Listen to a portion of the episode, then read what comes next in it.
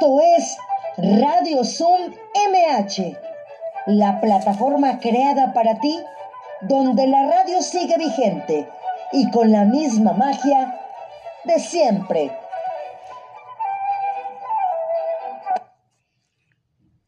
Hola, ¿qué tal? ¿Cómo están? Gracias a Dios ya es viernes y el cuerpo lo sabe. Sabe que nos tenemos que quedar en casa eh, viendo y escuchando Radio Zoom MH, de verdad.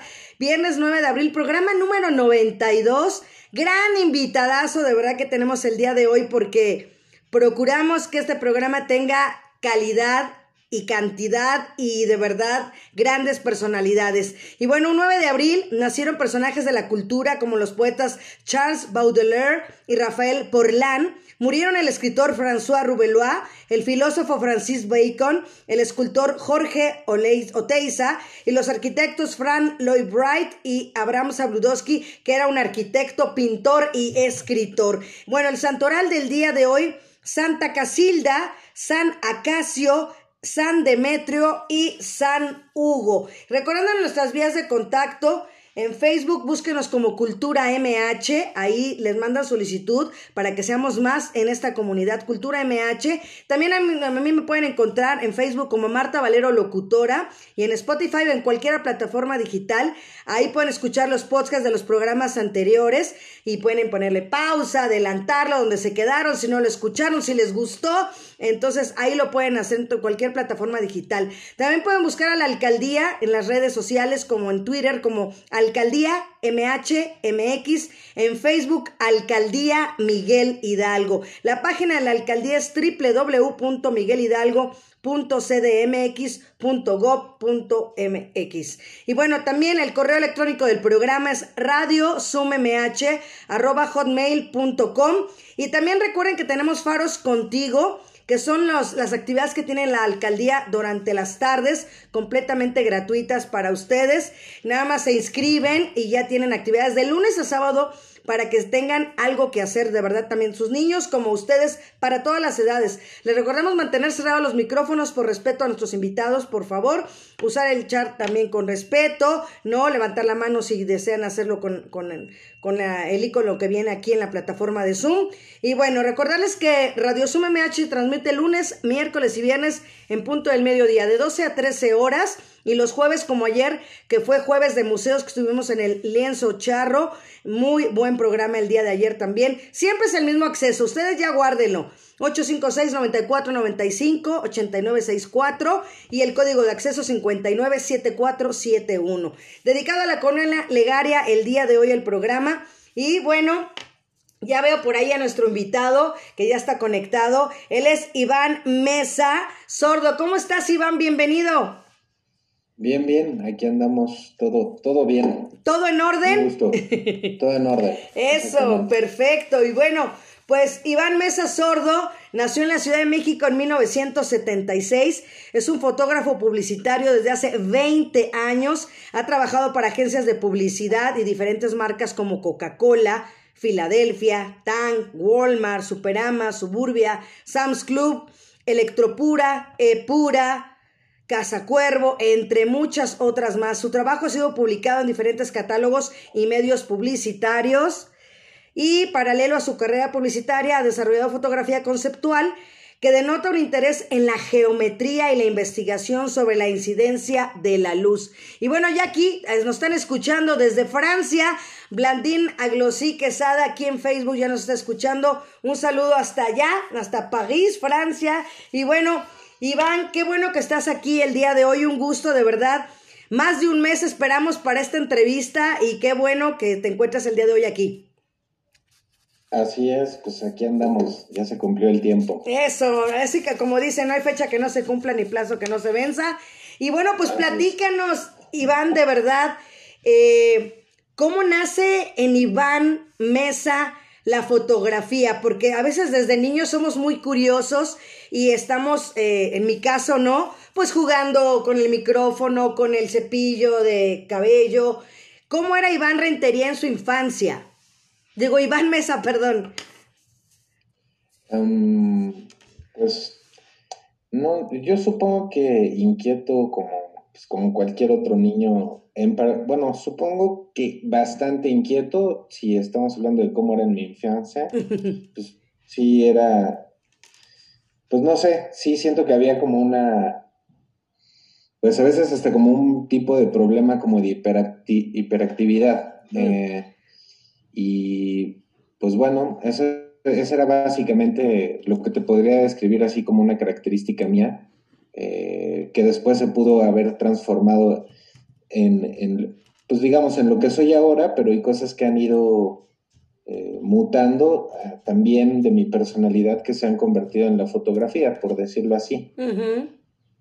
Perfecto. Y bueno, los colores, toda esa parte también te atraían desde niño. ¿Cómo era esa parte, Iván? No, yo, o sea, no creo que yo haya tenido una predisposición como, o sea, como si yo te comentara que hay algo que me hiciera así. No, y tenía una camarita desde que era niño y veía los colores y las luces. O sea, veía los colores, supongo, porque ya ni me acuerdo, tengo muy mala memoria, eh, pero pues supongo que como cualquier niño, ¿no? O sea, con pues, la sorpresa que cualquiera lo puede ver tampoco te puedo decir que tenga ensayos fotográficos desde niño. Sí, o sea, tomaba fotografías de mis juguetes, como mm. lo hacen, o lo hacíamos todos, ¿no? Bueno, desde eso hasta, este, no sé, ser medio piromaníaco, o, o, ese, o sea, me refiero, me gustaba también destruir mis juguetes, pero también fotografiarlos, pero realmente no es que hiciera como una... No, no te puedo decir que hay algo que me que te marcaba. En mi infancia no hay algo que me haga pensar que yo iba a ser fotógrafo, que tenía, sí, como te decía, como una predisposición hacia ello, ¿no? Pues solo era niño y solo era, pues, eh, desmadroso, como son los niños. Exacto. Así. No todos, pero yo era desmadroso. De plano. Y entonces, ¿cómo te das cuenta? ¿Cuándo se da cuenta Iván Mesa? por el amor, porque me imagino que debes de tener un amor. Una... Aquí siempre yo toco el tema que todos los que hacemos lo que nos gusta lo hacemos con pasión. Y yo me imagino que Iván Mesa encontró esa pasión, ese amor, ese enamoramiento de la fotografía. ¿Cuándo fue? ¿Cómo fue? Bueno, pues es una historia también un poco aleatoria, pero, o sea, el... hubo un tiempo a mí me iba muy mal en la escuela, o sea, siempre fue como, no sé, andaba de una escuela a otra, luego tuve pues como otro tipo de problemas y en, ese momento pues había un, una tía, siempre tuve como una cierta inclinación hacia las artes, eso sí, o sea, como, pues me gustaba la música, me gustaba el, el cine, me gustaba, o sea, más o menos en mi familia sabían que tenía como un tipo de sensibilidad en ese sentido.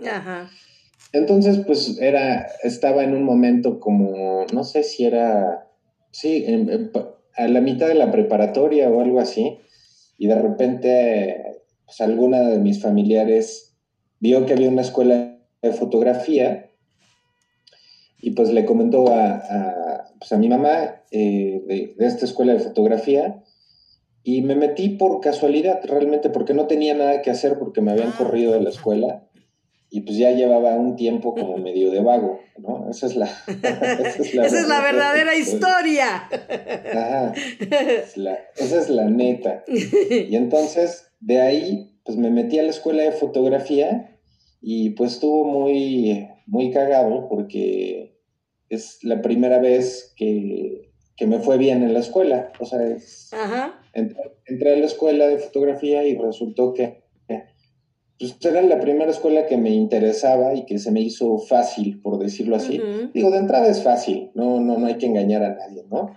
O sea, o sea de, verdad hay que estar muy desenfocado o que te valga madres para que no entiendas eh, cómo, no sé, estudiar fotografía, no sé, son cosas técnicas que deberían de ser sencillas. Digo, el problema es la aplicación pero estudiarlo, pues no, yo no le veo mucha bronca. Y a mí me fue bien en la escuela de fotografía y esta vez, por fin, no sé cuántos años tenía, pero pues, más o menos yo creo que a los 18, 10 y por ahí, por primera vez me interesó la escuela. Pero fíjate cómo de verdad también es otro de los temas que coincidimos aquí en los siete meses que llevamos de Radio Zoom MH con tanto artista y con tanto talento que ha estado aquí, que el camino de la vida, del ser supremo, del destino, como tú lo quieras llamar, siempre nos pone en el camino y en la situación, en el momento y en el lugar.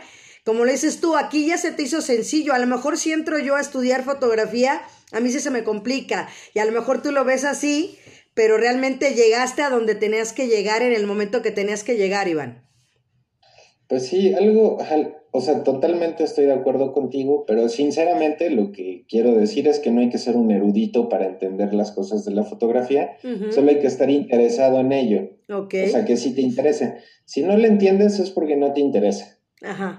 Y ya, de, eso a que te metas 20 años a hacer fotografía, hay algo que es muy distinto, ¿no? Mm, pero pues, estudiarlo, la, verdad es que no, no es difícil, es son principios muy básicos realmente. Al estar ya en la escuela de fotografía, Iván, me imagino que ya les empiezan a pedir, obviamente como en cualquier escuela, ya una cámara, ciertos accesorios, ¿no? Eh, te fuiste involucrando cada vez más al tener ya, porque por ejemplo, eh, vuelvo a lo mismo, ¿no? Para mí tener un micrófono, este, no, tener unos audífonos, es como parte de sentirme ya con mi, como los bomberos a lo mejor o los policías, ¿no? Con su uniforme, eh, me imagino que también un fotógrafo es así, ¿no? Tener ya sus lentes, tener toda esa parte de la cámara. Pues sí, ¿o te refieres en aquel entonces o ahora? En el aquel entonces. Pues en aquel entonces realmente más bien no tenía, no tenía nada y me fui a comprar mi primer cámara. Ajá. Obviamente usada a una calle del centro que todos los fotógrafos de, de, mi edad o un poco menos la deben de conocer forzosamente, eh, que se llama Donceles. Entonces, en esa calle, eh, pues antes era donde se conseguía todo el equipo fotográfico usado que existía y pues las personas como yo, como estudiantes que no teníamos pues mucho dinero, pues nos íbamos a comprar ahí alguna, alguna camarilla eh, y pues, y algunos, no sé si algunos lentes realmente, más bien una cámara con un lente y pues ya lo demás era, este, no sé, traías como tu cámara con tu un solo lente y no podías hacer más y echarle pues todas las ganas porque pues era lo que, para lo que alcanzaba mientras eres estudiante, bueno, mientras eres estudiante, pues clase mediero, por decir así, es para lo que te alcanza, ¿no? Perfecto. Pues, o sea, no sé si, o sea, si te, obviamente, si regresando como al, a, aquel momento, pues ¿Qué sientes? Pues yo creo que sientes muchas cosas porque sientes la posibilidad de comunicarte con otras personas de otra manera, o sea, con un nuevo, una nueva forma. Yo me acuerdo que sí me generaba una emoción pues muy grande, o sea, eh, tener una cámara, eso sí, mi papá me acuerdo que tenía una cámara muy padre eh, que yo veía cuando era chico y entonces ahora yo tenía la mía, o sea, que era así. Entonces me, me encantaba, era así pesada, de metal. Y pues no sé, me sentía, pues, me sentía importante, por decirlo así, antes de haber tomado la primera foto, ¿no? Obviamente, después de haber tomado la primera foto, pues se me quitó esa sensación de ser importante porque te das cuenta que tus primeras fotos son horribles. Entonces, básicamente. Perfecto. Y bueno, ya está, terminando esto, ¿qué siguió después de haber terminado la escuela, Iván? Después de terminar la escuela, eh, encontré trabajo en un lugar donde hacían impresiones de, espectaculares y parabuses y esas cosas. Y a mí me tocó estar en el laboratorio de fotografía y haciendo fotografía. Entonces, nosotros, bueno, lo que hacía yo era tomaban las fotos para que después esta empresa que se dedicaba a hacer espectaculares, no sé, llegaba un cliente y les llevaba su zapato, por poner un ejemplo, y me daban a mí el zapato, y yo tomaba la foto y, y luego se las pasaba a ellos para que la recortaran y le metieran diseños y todo eso y la convirtieran en un espectacular.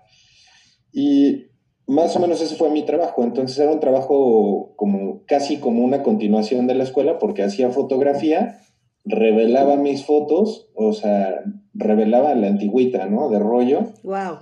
Y, y, ampliaba mis fotos y todo esto era como, pues sí, yo le tenía que dar mantenimiento a todo eso y era como haberme convertido casi en un profesor de mi de la escuela, eh, o sea, con más grados de responsabilidad, por decirlo así, y ese fue mi, mi primer trabajo. ¿Cuánto tiempo estuviste ahí, Iván? Estuve como, yo creo que unos tres años, más o menos. Pues un buen rato. Y ya desde ahí surgió la parte publicitaria, ¿no? Entraste de lleno en la parte publicitaria desde ahí. Sí, entré a lo publicitario, francamente. Y después de ahí, este, hubo, ya no, ya no recuerdo bien siempre, hubo un intento que hice de hacer fotoperiodismo, porque, de hecho, cuando entré a estudiar en la escuela de fotografía, lo que, me, lo que yo, yo creía que iba a hacer, iba a ser este, este fotoperiodismo, ¿no? Según yo tenía ganas de irme a una guerra, no sé, no sé, ese tipo de ideas que traía en la cabeza en aquel entonces, pero bueno, la realidad definitivamente me llevó por otro lugar. Hubo algún momento que hice intentos, me metí a un lugar donde se hace fotoperiodismo y estuve trabajando seis meses y pues no, no, no me gustó para nada, ¿no? O sea, me pareció realmente, pues no es lo mío, No es lo mío, no me gustaba. Y aparte yo tenía una idea romántica, ¿no? De lo que es hacer fotoperiodismo. Sí. O sea, romántica, pues ya sabes, ¿no? O sea, me imaginaba acá pues, en algún tipo de guerra, en una trinchera, eh, arriesgando la vida para pasarle la noticia a alguien y hacer una fotografía chingona. Pero la verdad es que eso no, tiene nada que ver con lo... O sea, para llegar a ese punto, no sé ni qué camino se tome, para que quede claro. Y lo que yo de periodismo, este, pues, en el lugar que entré, empecé haciendo las notas de espectáculos, que son como las más... O sea, no quiero... De militar. nadie se sienta mal, pero son como las más chafonas a mi manera de ver, o al menos así lo entendí. Y entonces pues, te mandan a hacer notas de espectáculos y cosas de vida cotidiana y después te mandan a hacer política y después te mandan a hacer algo de fútbol. O sea, en, ese, como en ese tipo de orden también que tiene que ver con la complejidad técnica. Pero eso me sirvió mucho también para darme cuenta cómo es ese medio, por qué me gusta, por qué no me gusta. Y salir como de una idea y convertirla en realidad. O sea, no sé si tú hayas hecho alguna vez periodismo o algo así. O sea, como periodismo me refiero a en la calle y darte unos codazos con los otros periodistas para que Rebeca de Alba te dé la nota. No, no sé si lo hayas hecho. Sí, sí. Pero eso es lo que me tocaba a mí. Me tocaba pues agarrarme a codazos con... Sí. Y dije, wow. Y así va la cámara. sí, sí, sí, sí, sí esto no me gusta, pero para nada no es lo mío, eh, no estoy haciendo fotografía, realmente yo no estoy comunicando nada, este, nada más, o sea, estoy haciendo como un aprendimiento, o sea, es un aprendizaje técnico, lo cual no está mal. Claro. Y bueno, técnico y desde lo vivencial hasta lo fotográfico. Entonces, bueno, también pasé por ese rollo y después también de ahí me metí a otro lugar donde me convertí en asistente de un fotógrafo que hacía publicidad. Eh, o sea, después de ese pequeño intento, que no lo considero un fracaso, sino más bien... Experiencia. o sea, era, fue para darme cuenta que definitivamente no me gusta, no me interesa. Eh, no sé si el... O sea, claro que me gustaría algún día hacer un documental o algo que comunicara algo más que, no sé, que papas abritas cayendo en cámara lenta, pero por lo pronto la nota del día no me gusta, no me interesa. Si algún día hago, un documental, pues ya sé que me lo tengo que patrocinar yo y ganar dinero yo para después transmitir eso, más que meterme a trabajar toda una vida ahí para vivir de eso. Bueno, en mi manera de ver las cosas. Excelente. Pues quieres que empecemos a ver tu, tu material para que la gente vaya conociendo Iván Rentería. Ahora sí, por eso les dije que le iba a decir mesa y Rentería, porque si no, los voy a confundir. a ver, Iván Rentería. Ok. a ver, seguimos. Ahí está, Iván Mesa Fotógrafo, para que vayan viendo. Por ejemplo, aquí la parte de los alimentos, Iván. ¿Qué, qué, qué, eh. qué, te deja esa parte de hacer la toma? Porque eso sí te lo puedo decir. Yo veo algo rico de comer o me cocino algo rico de comer y automáticamente sí soy de tomar una fotografía porque, como dices tú, me transmite algo. Me transmite eh, tranquilidad, me transmite a mi cerebro el decir qué rico está, qué rico me quedó, ¿no? Este, ¿qué pasa en, Iván Mesa al tomar las fotos de los alimentos? Bueno, a mí, como que algo que lo que me ha gustado y es lo que he hecho en los últimos, yo creo como cinco años, he estado muy concentrado en hacer fotografía de, de alimentos. Y eh, me decías como, como qué me transmite hacer fotografía de alimentos. Sí. Más o menos, ¿verdad? Sí, o sea, realmente a mí lo que me gusta de entrada es que pues mm, si lo ponemos como en varios ángulos, por decirlo así, pues una son figuras geométricas. Entonces, pues te puedes, eh, son figuras geométricas y pues te vas, te pones a hacer a composición con eso, con cuadritos, circulitos, pelotitas, como si fueras un niño, básicamente. Y por otro lado, pues te pones a jugar con luz, después de hacer pelotitos y cuadritas y triangulitos y ponerlos como sea que te guste que se ven en la cara, o sea, a tus ojos, luego te pones a darles volumen, eh, te pones a darles volumen, y aparte de los triangulitos y esto, pues eh, los triangulitos tienen color y las pelotitas tienen color y tienen textura.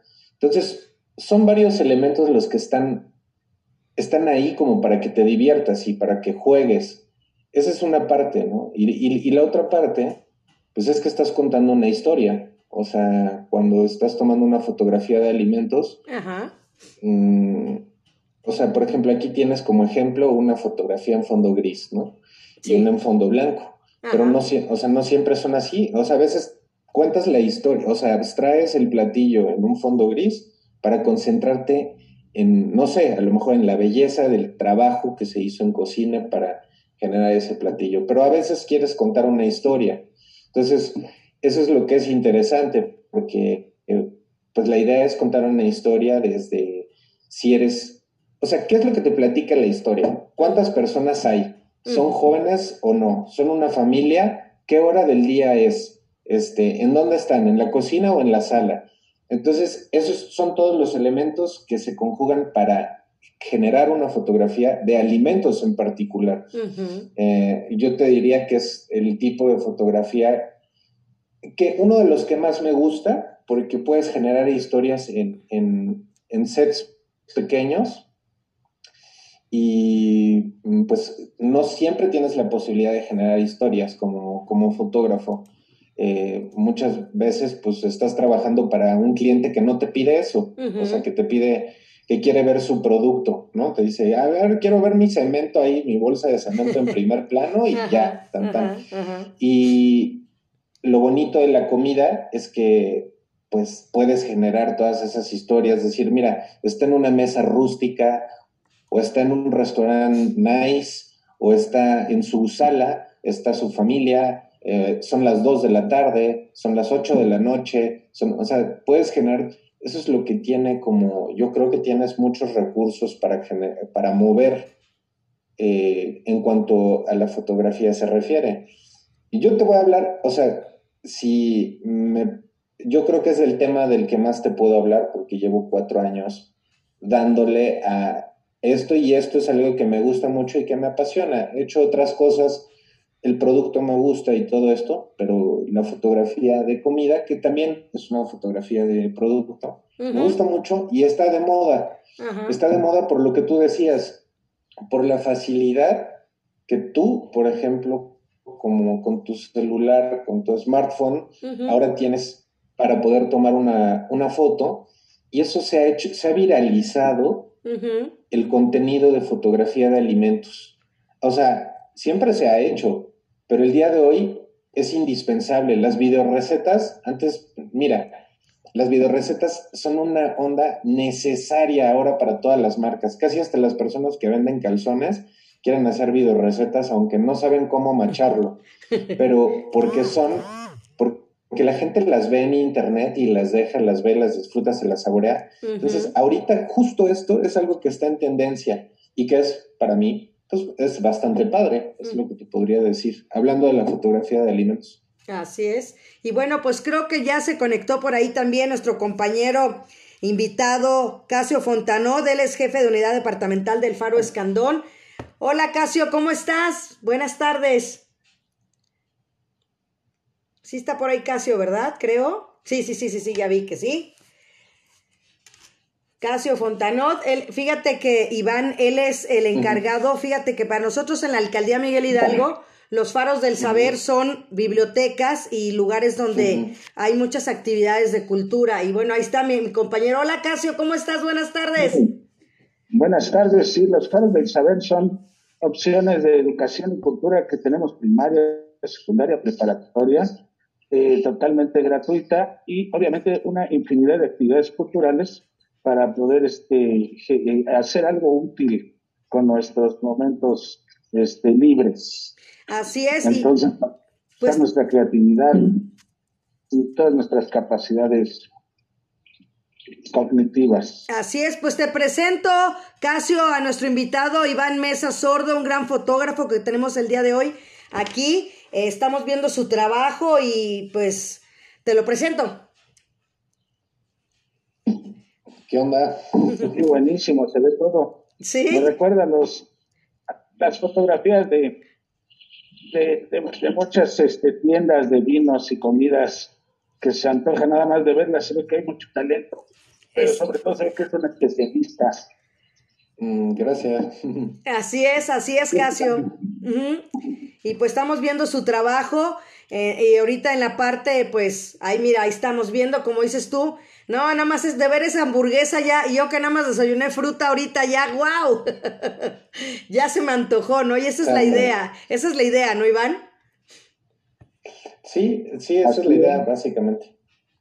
Digo, también hay que aclarar que todo es una mentira, ¿no? O sea, la fotografía es muy mentirosa. Ajá. Y pues también hay que aceptar eso como otra parte de la realidad, porque pues sí, a veces uno llega y pide esa hamburguesa y no existe. Exacto, llegas y, oh, desilusión. Exactamente. crea una apariencia. Sí, crea una apariencia. Que por ejemplo, digo, les voy a poner un, ejemplo que yo creo que es interesante. McDonald's, eh, han visto las hamburguesas de McDonald's, claro. Eh, las fotos. Todas las hemos visto porque son muy bonitas las fotos. O bueno, se antojan las hamburguesas. Pues esas hamburguesas, por ley, tienen que estar hechas con los mismos elementos que tiene una hamburguesa de McDonald's. O sea, no pueden, o sea, aunque se ven mejor y nunca te vayan a entregar esa hamburguesa en McDonald's, la carne es del mismo gramaje, los panes son del mismo gramaje. La lechuga que lleve es del mismo, todo es igual, nada más que obviamente pues lo haces en un estudio y de 100 panes escoges dos y de 100 carnes escoges una y, de, y en la lechuga pues la pones de una forma distinta, pero bueno, solo es un dato curioso. No, pues excelente. yo pensé que todo era de plástico. No, eh, son, son fotografías que se hacen con su, con su mismo producto, te digo porque si no, eh, por una cuestión legal. Wow. ¿Cuál ha sido el, que más te has sentido orgulloso y cuál ha sido, Iván, el que más trabajo te ha costado en cuestión de fotografía de alimentos? El, en fotografía de alimentos, de, lo que más me he sentido orgulloso, mole, pues está difícil. Realmente te, puedo decir que lo que a veces me hace sentir orgulloso es eh, trabajar con un equipo como con el que trabajo, porque pues no solo soy yo, sino somos todo un equipo. Y eh, pues ganar proyectos y, ser inteligente en el desarrollo de todo el proyecto, o sea, desde hablar con el cliente, cotizar, escuchar sus necesidades, asesorarlo, decirle qué es lo que es, poner, darle valor a tu tiempo y, valorar tus precios, tus costos eh, y que el proyecto se cierre y que quede bien, eh, es algo pues que realmente cada vez que haces un proyecto sientes ese orgullo a veces hay proyectos que son muy difíciles o a veces hasta, pues yo diría medio infernales, porque puede ser que te encuentres con clientes con los que no haces tanto match o que es difícil la conversación porque ellos, o sea, hay cosas que no saben probablemente que tú les tienes que explicar y esa curva de aprendizaje luego es complicada. Pero respondiendo a tu pregunta, pues orgullo casi siempre, o sea, es orgullo y privilegio mientras yo siga haciendo esto, que es algo que me encanta. Perfecto. ¿Y, y, la, ¿Y cuál ha sido lo más complicado? ¿Alguna vez, como dices tú, estar midiendo, poniendo las cosas, que se haya derramado algo? ¿Alguna anécdota que haya por ahí, Iván? Ok. Pues mira, te puedo platicar de una, de una anécdota catastrófica, definitivamente horrible. O sea, no sé si es tan horrible. O sea, yo creo que cuando la platique no va a sonar tan horrible. O sea, esa es la verdad. Pero era un trabajo para Coca-Cola. Este, y bueno, pues fue un trabajo larguísimo, muy pesado. Yo, yo en, en aquel entonces trabajaba como asistente y me acababan de pasar como al área de retoque y me, era como el jefe de retoque Ajá. y antes había sido el asistente. Y entonces hicimos ese trabajo, nos tardamos cinco días, cinco días de los cuales solo dormimos uno de esos cinco días. Wow. Estábamos trabajando en, en, en un estudio, eh, casi nada más nos pasaban este, comida y cigarros por debajo de la puerta para que no nos fuéramos. Este, y entonces es muy pesado también. Este trabajo es muy pesado, muy banal. A veces estás eh, un día y medio retocando gotitas de una Coca-Cola para que quede perfecta. Este, o a veces estás una semana entera haciendo experimentos de ver cómo quedan esas gotas redondas, que no, que no, que no sean, eh, que no sean un poquito baladas, sino que sean redondas porque la gente las pidió redondas. Ajá. Entonces, eh, eh, pues bueno, mi anécdota es después de esos cinco días de estar ahí como enjaulado y medio secuestrado por, por el fotógrafo, este, eh, pues renuncié, renuncié a ese trabajo. Wow. Eh, también porque me di cuenta que no, no había recibido yo eh, a lo mejor como, sí el aprendizaje, pero no el aprendizaje que yo quería Uh -huh. de, de, esa experiencia y, y, no había visto la remuneración que yo esperaba. Claro. Y pues renuncié y eso pues a lo largo ha sido muy bueno. Todo tiene un porqué, ¿no? Uh -huh. Pero pues bueno, te podría decir como me la pasé cinco días viendo que las gotitas fueran redondas o, y así. Y, y fue un infierno, uh -huh. es lo que te podría decir. Wow. ¿Y, y cómo ¿Pero es? ¿Por qué fue un infierno? Nada más déjame te digo. Ajá. Es un infierno por lo contrario de lo que me hace sentir orgullo, ¿no? Exacto. Es, fue un infierno porque el proyecto no estuvo bien planeado, porque hubo muchas cosas. No estuvo bien fueron, remunerado. Fueron un desastre, fueron un desastre por muchos lados. Y de eso, obviamente, se aprende, ¿no? Claro. Entonces, eso es lo que el día de hoy me hace sentir orgullo. Todo eso que no sabía en aquel entonces, todo eso que sé hoy, y todavía me hace falta, obviamente, mucho por aprender, pero que los proyectos se cierren bien y que yo y mi equipo terminemos un proyecto con una sonrisa en la boca. Definitivamente. Casio, ¿le quieres hacer alguna pregunta a Iván? Pues eh, sí quiero comentar que obviamente el trabajo que tiene Iván, aparte de ser un trabajo muy atractivo y creativo, es un trabajo que es difícil, porque todo lo que tiene que ver con el arte, a veces es muy difícil monetizarlo, es decir, hacerlo productivo y poder vivir de eso. Yo creo que Iván, el talento que nos muestra en su trabajo, aparte de ser muy estético, pues también es un talento empresarial que de alguna manera él ha podido y ha logrado posicionar y evidentemente pues también beneficia a otros. Entonces, esta parte que a veces suena muy frívola es muy necesaria precisamente para que esto que es a veces tan espiritual como lo es el arte, lo estético, lo bonito, pueda ser realidad. ¿Cómo tú, Iván, logras eso? Ok, pues mmm, no sé, creo que ahora sí que me das en el alma con eso. Pues en el alma me refiero a porque para mí y para todos, o bueno, para algunos, es súper importante volver... Eh, en el alma quiero decir como en el core, como en el centro de mi persona. Uh -huh. no, no, yo no podría hacer un trabajo así. Y, algo de lo que me hace sentir muy bien es poder haberlo hecho económicamente remunerado, ¿no?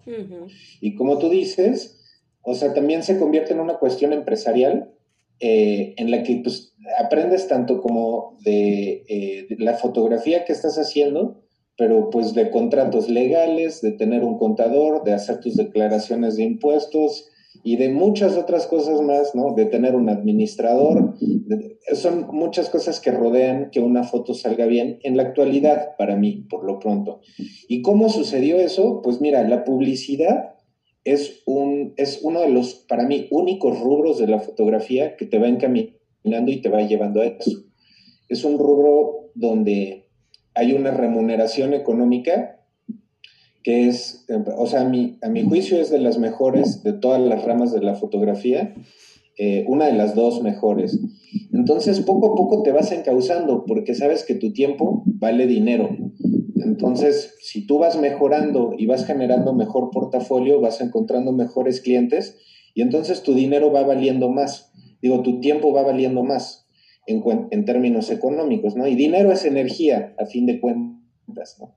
Entonces, empieces a trabajar en proyectos más finos que te van dejando más dinero, lo cual te sirve para transformarlo en cosas que son importantes en tu vida, como la colegiatura, como la renta, como el coche, como comer, como esto y como el otro. Pero pues definitivamente esa relación tiene que existir sí o sí. Esto no es, o sea, a mí no me, nunca me ha importado si se piensa que la fotografía publicitaria es arte o no es arte, o sea, o qué es arte y qué no es arte, ese es otro tema y es un tema muy, pues, como que súper fascinante, ¿no? Eh, mi esposa es este, curadora de arte y entonces hablamos muchísimo de ese tema. Pero bueno, regresando a donde vamos, la fotografía publicitaria lleva en sí un aprendizaje de, de ir entendiendo que tu tiempo vale dinero, ¿no? Y este y, no solo, y que no solo haces las cosas tú, que tienes que trabajar con muchas personas y que es un trabajo multidisciplinario. O sea, uno, yo eh, el día de hoy, en mis proyectos, tomo mi cámara, agarro mis luces y pues hacemos juntas y desarrollamos conceptos. Eh, pero pues hay una persona que se encarga, un estilista de alimentos, hay una persona que hace dirección de arte, eh, tenemos asistentes que nos ayudan a, a, cargar las pilas, a tener los lentes bien, otros que nos ayudan a iluminar, o sea, y aunque uno dijera, bueno, pues y entonces, ¿qué haces tú? Bueno, pues somos, por eso digo que somos un equipo, un equipo de trabajo, y de lo que también es muy importante es como poder seguir en el mercado, ese mercado que paga y que aprecia eso y que lo necesita. No, no es que lo aprecien porque digan, ay, qué buena onda es este Coca-Cola. No, no es que sea buena onda, es que necesita tener una imagen de esa calidad, porque Pepsi ya la tiene. Entonces ellos necesitan, no pueden tener menos. Entonces hay que estar en ese mercado y hay que continuar ahí. Ese es el mar en el que, en el que navegamos. No sé si respondí a tu pregunta, creo que hasta me fui un poco largo. Y quisiera ya otro comentario. Obviamente cuando se habla de arte, pues sí es muy, muy relativo, porque depende de muchos factores y depende de quién esté hablando La verdad es que la fotografía en sí nos ha heredado mucha cultura, nos ha heredado historia, cultura, este, eh, testimonios, pero algo que es muy importante es que la fotografía publicitaria también ha creado un poco, la sociedad ha ayudado a crear sociedad, comunidad. Y hablando específicamente de Coca-Cola, digo, eh, se ve como, eh, hay quienes la ven como la antítesis de la felicidad porque la ven demasiado comercial. Y hablando de Coca-Cola, a Coca-Cola y a sus campañas publicitarias y particularmente a la fotografía, porque cuando surgió esto, lo que emplearon fue la fotografía y las imágenes. A Coca-Cola le debemos la Navidad prácticamente como la conocemos en Occidente. Totalmente. Coca-Cola inventó a Santa, como lo vemos en los centros comerciales. Y estos elementos, pues los inventó un tipo como Iván, con creatividad, con estilo, con conocimiento. y no sé si haya tenido los mismos elementos, pero seguramente tuvo los mismos, obviamente los que existían en esa época, que seguramente eran más primarios o primitivos. Y también me gustaría hablar de otra fotografía, y que Iván nos dé su opinión, de lo que se dice del, del el sudario de Turín. Hay allí algunos datos de que había un sudario, pero era demasiado feo y lo prohibió un papa. Pero después hubo uno muy bonito que se veía como Jesús y se dice que lo hizo Leonardo da Vinci con una técnica primitiva de fotografía y que es un negativo de la imagen de Leonardo da Vinci. ¿Tú qué opinas de esto, mi querido Iván? Pues mira, es un tema que desconozco, o sea, conozco parte de lo que dices como de una manera muy somera, por decirlo así. Lo que sí te puedo decir es que Leonardo da Vinci utilizaba una cosa que se llama cámara oscura y pues es el principio de la fotografía, que es lo que usaban muchos pintores eh, que se meten, se meten en un cuarto oscuro, hacen un agujero y a través de ese agujero pasa la imagen y se invierte y se proyecta. Entonces ahí puedes empezar a pintar eh, eso, eso que estás viendo. Hablando del sudario, mira, la verdad no tengo la menor idea. He escuchado, creo que algún día vi un documental de lo que me estás, de lo que me estás diciendo, pero pues sería, sería una locura comentar de ello, porque no sé mucho. Bueno, son temas que a mí me gustan y que a abordo porque son muy interesantes. Sí, claro. Pero también todo tiene que tener lógica. Hasta, hasta, digo, nuestra relación con lo divino no puede ser tan extraña o extraordinariamente antinatural. Es natural y todo, todo tiene una respuesta siempre lógica. Y tú eres un tipo que de alguna manera, este, descongelada la aparente realidad en la que vivimos. Entonces, por eso me atrevo a tocar temas que nos ponen a pensar, porque finalmente todo lo que tú haces detona nuestro pensamiento. Sí, no, está increíble. O sea, eh, algo muy, muy padre es conversar, eh, conversar de... Eh, hay que abrir varios temas en general en la sociedad, yo creo, ¿no? no, no me voy a desviar mucho del tema de la fotografía, pero pues la fotografía también ha sido, ha sido una compañera, podría decir que no es imparcial, la fotografía siempre ha sido parcial. Eh, en, la publicidad y en el periodismo y lo que sea, la fotografía, por más que parezca que plantea la realidad, lo que plantea es una realidad. Entonces, esa es la realidad del que la observó, la enmarcó, la encuadró y que la editó, que dijo, bueno, pues yo veo de aquí a aquí y de aquí a acá no se va a ver nada. Entonces, sí, la fotografía es una, es como una compañera medio mentirosa, porque de repente le crees, o sea, crees que es verdad, pero realmente se te olvida a veces que es solo una mirada parcial. Eh, pero bueno, en fin, sí, ese es un tema casi, cuasi filosófico de la fotografía. La fotografía puede plantear un ideal, ¿no? Que es como la hamburguesa de la que nos hablabas. Tú maquillas la hamburguesa, se vuelve una hamburguesa ideal en el momento en que está en tu lente.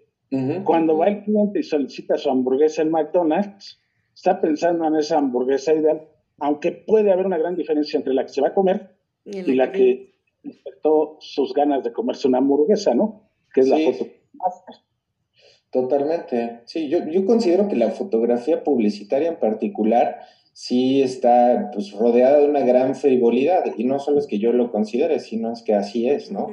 Este, una frivolidad que tiene que ver con la perfección, que tiene que ver con un modelo y un prototipo de lo que se tiene que ser, pero no de lo que realmente es.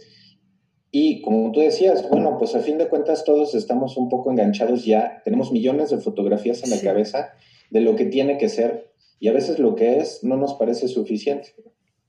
Definitivamente. Definitivamente. Y. Marta, a mí, me gustaría decir una cosa. Claro que sí, muy sencilla y que a lo mejor este, no viene mucho al caso, pero que está Iván.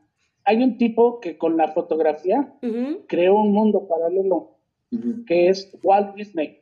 Y la verdad nos creó un mundo paralelo ideal de, de amor, de ilusión, de apariencia, de fantasía de imágenes, hizo detonar nuestra imaginación. Y cualquier fotografía, por sencilla que sea, es lo que detona en nosotros. Si tú sacas las fotos de la abuelita de hace 50 años que ya no está, detonan tu imaginación. ¿Cómo sería haber subido ese coche o haber estado sentado en esa mesa?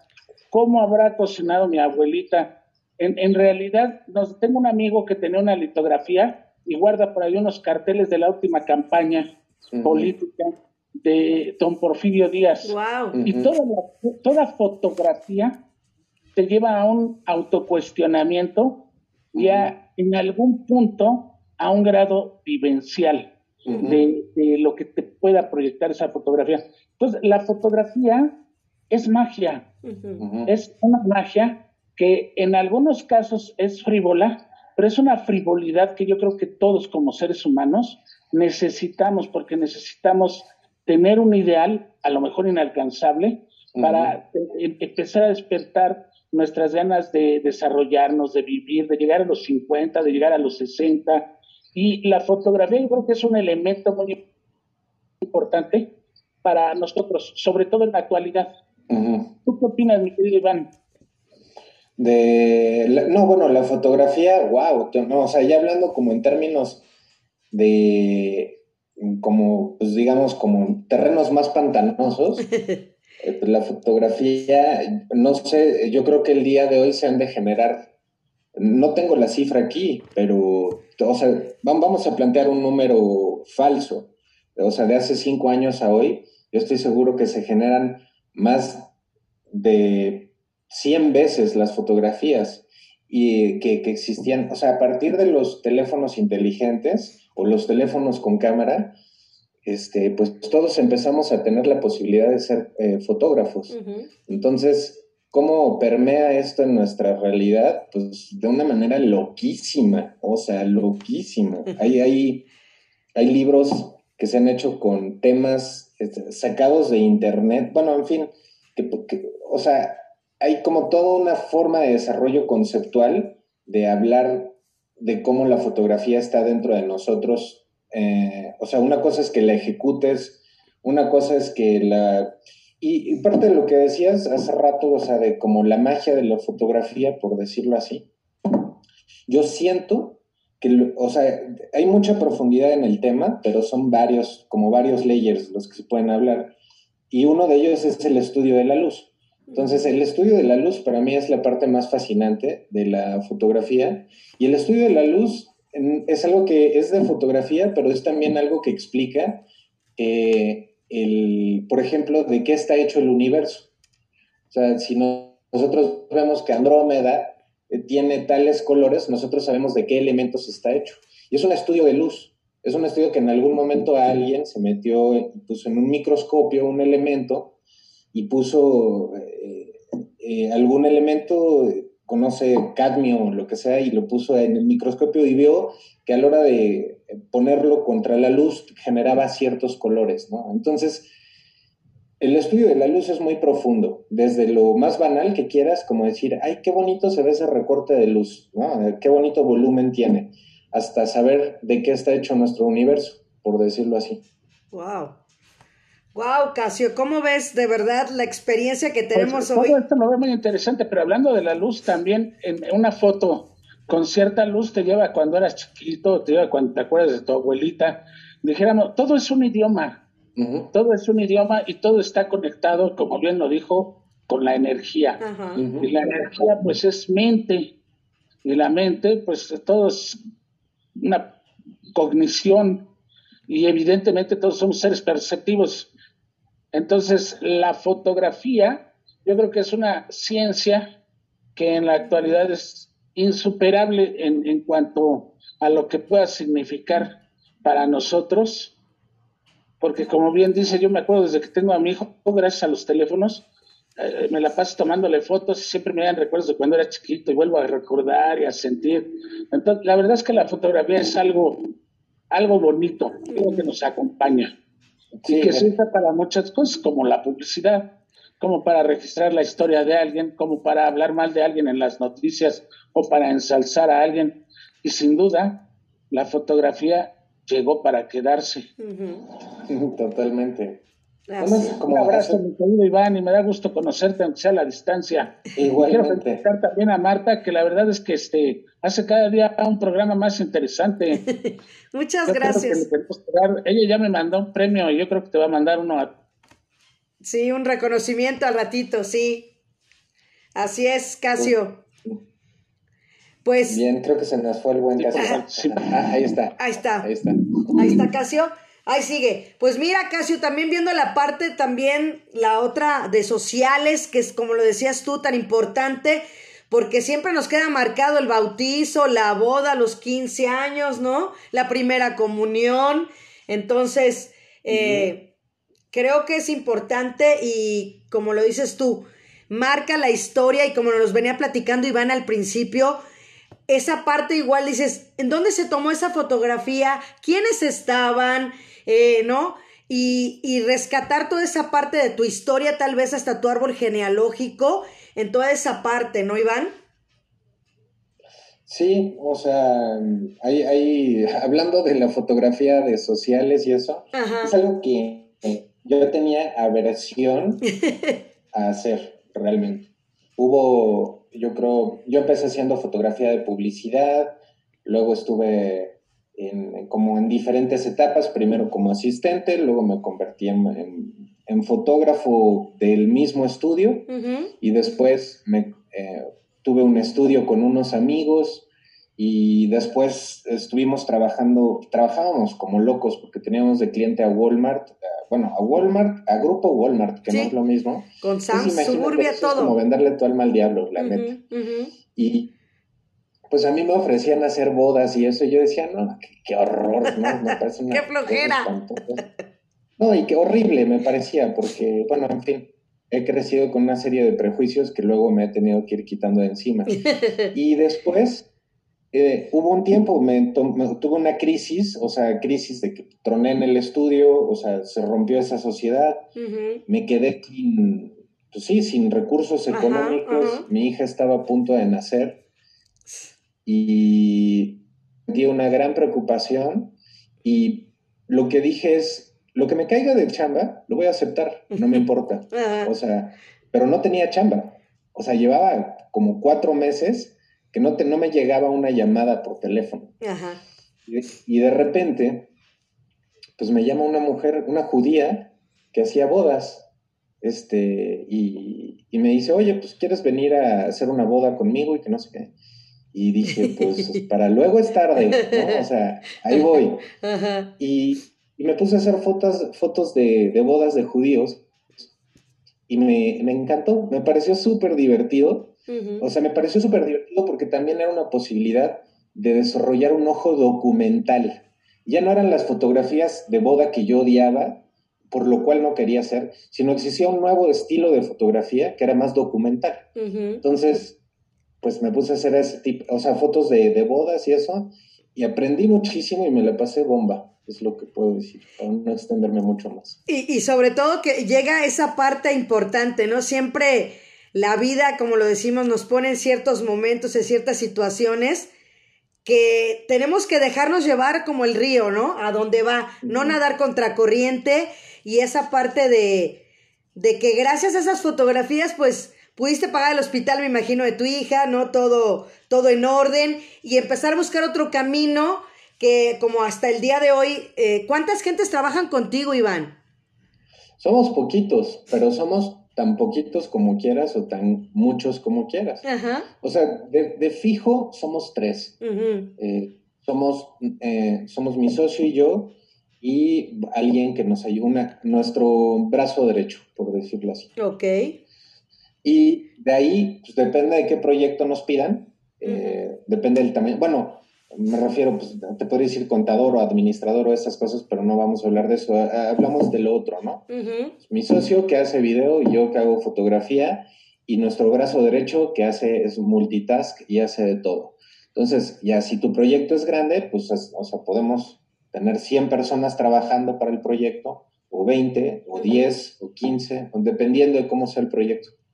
Excelente. Y de verdad, la gente que no lo está viendo para describirlo aquí, que va a quedar en el podcast y en, y en Facebook el audio, definitivamente tu trabajo es, es con mucho tacto, con mucha elegancia.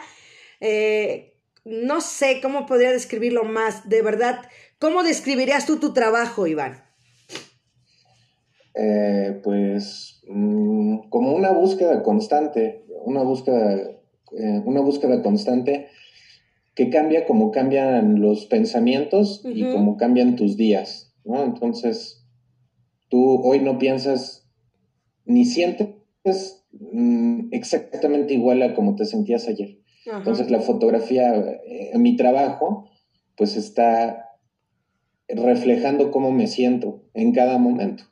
Y si habláramos como de cuestiones técnicas, como lo dice ahí en la sinopsis, he tenido momentos como de como mucha observación de la simetría y de la composición y, y esas cosas, eh, a veces como hasta en un punto medio obsesivo con respecto a cuestión, no, no sé si la palabra es obsesivo, yo creo que está mal empleada, pero sí muy minucioso y muy concentrado en que las formas sean, las líneas sean rectas y ciertas cosas que a veces me hacían sentir tranquilo con mis, mis imágenes. Perfecto. Y bueno, también como decías, qué padre que, tu esposa eh, se dedique también al arte. Y como dices tú, yo creo que desde ahí también se va amalgamando esa bonita relación, ¿no? Los mismos intereses y qué padre que sea así, Iván. Sí, así es, también es un gran complemento. Esa es la palabra total, es un gran complemento. Y como dices tú, también el, el tener, haber tenido esa, esa, esa gran marca, porque a final de cuentas todo el grupo Walmart era Walmart, Superama, Suburbia, Sams, ¿no? Entonces, yo creo que... exacto. Eh, eh, todo ese conjunto, cuando eran todos unidos, porque ahorita ya se separaron, ¿no? Pero yo creo que eh, y aparte, sobre todo, que yo sé que Walmart maneja así el que te, que te pagan un mes después, ¿no? Entonces, esa parte también es complicado, ¿no? También tienes que aguantar vara. Sí, realmente, pues no, no me tocó vivir esas inclemencias. Ahorita yo vivo esas inclemencias, por ejemplo. Ajá. O sea, de que me pagan no un mes, hay pagos que son a 120 días. Entonces, pues bueno, esa es otra de las realidades que, que hay aquí. Pero bueno, si todo el proyecto está bien diseñado, eso no te va a generar una merma y vas a saber cómo capitalizarlo y que, pues, que es la dinámica de tu trabajo. Hay que firmar contratos, hay, hay, que hacer muchas cosas para que eso pueda llegar a suceder. Así es, es como un ahorro, ¿no? A final de cuentas. Pues no sé si, no sé si realmente. Porque ya cuando llega ya está. O sea, sí, o sea, a lo mejor te pasas unos meses comiendo maruchan y ya después cuando te cae el ahorro te puedes ir de vacaciones. Pero más bien, se trata de una cuestión de administración, que tu vida es así y entonces pues, hay, hay, que administrarte por mes. Tú haces tu... Yo no tengo un Excel de administración como otras personas, pero bueno sé que no debo de gastar más de lo que gano y tan, mi tarjeta de crédito está, mira, muy bien guardadita, casi no la uso. Excelente, así es. Pues, Iván Mesa, de verdad un gusto que hayas estado aquí.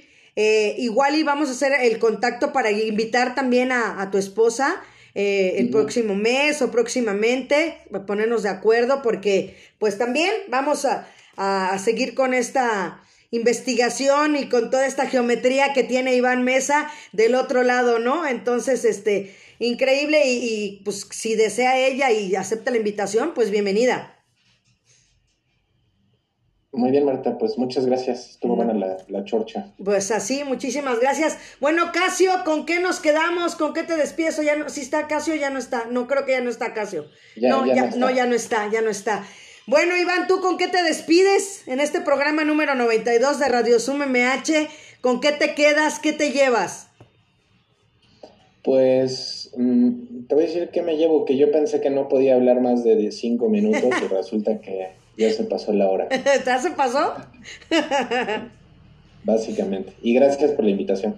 No, muchísimas gracias a ti por estar aquí y que la gente, tus redes sociales para que te sigan tu teléfono, tus contactos. Em, ay, caramba. A ver. Perdóname, pero no me lo sé. Creo que en Instagram me encuentran como Milocuaz. Mi página de internet es www.ivanmesafoto.com, o sea, www.ivanmesafoto.com. Y ahí están todos mis datos, eh, ahí me pueden contactar eh, por la misma página, ahí está mi portafolio y todo lo que necesiten. Ahí están inclusive mis redes sociales. Así es, ahí